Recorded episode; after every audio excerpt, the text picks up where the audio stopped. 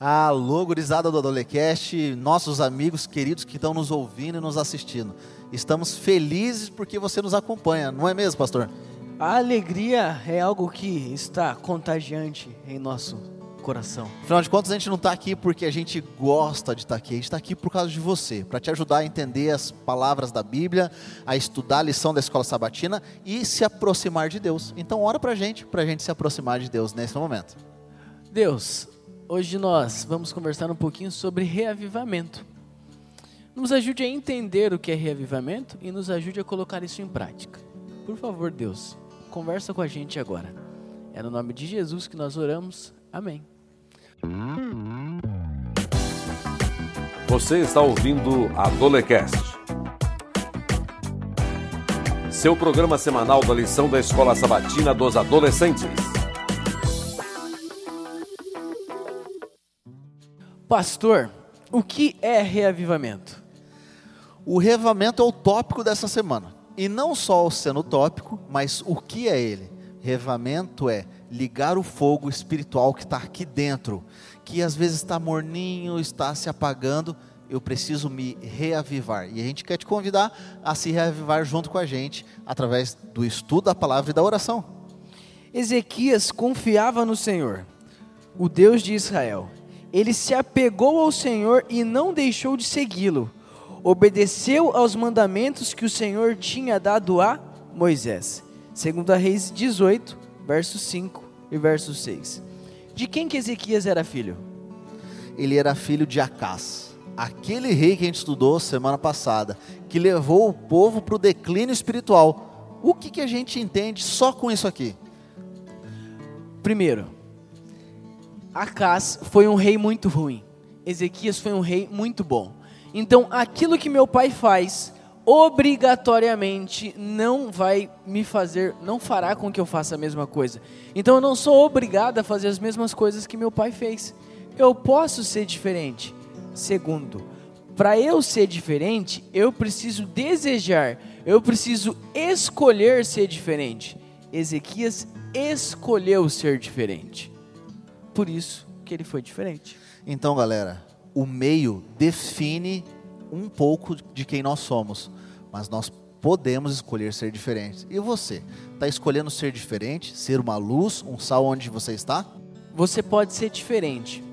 E Ezequias mostrou que ele era diferente quando ele reorganizou, quando ele trouxe de fora, quando ele reestruturou duas coisas. Quais foram elas?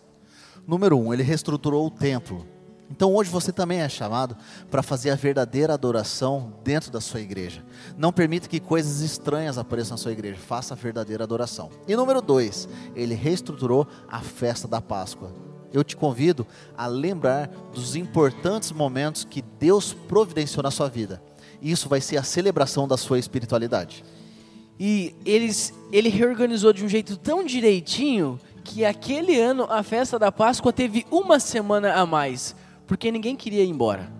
Quantas vezes a gente já esteve tão perto de Deus, mas tão pertinho, que a gente fala assim: puxa, tenho coisa para fazer agora, vou ter que ir embora de perto de Deus.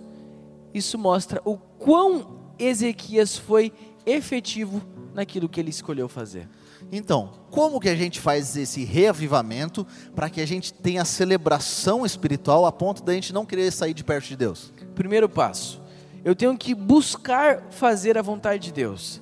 E eu preciso buscar aquilo que não vai vir para perto de mim. Eu preciso buscar, preciso correr atrás daquilo que não é natural. Então, fazer a vontade de Deus vai ser natural? Nem sempre. Só que eu preciso lutar para isso. Segunda coisa, eu preciso me sacrificar para fazer a vontade de Deus. Eu preciso deixar de fazer aquilo que eu gosto, fazer aquilo que muitas vezes eu não gosto. Isso é um sacrifício que eu preciso fazer para me aproximar de Deus. E a terceira parte, que é a celebração. Como é que funciona? A celebração espiritual, ela é o resultado daquilo que você viveu em casa.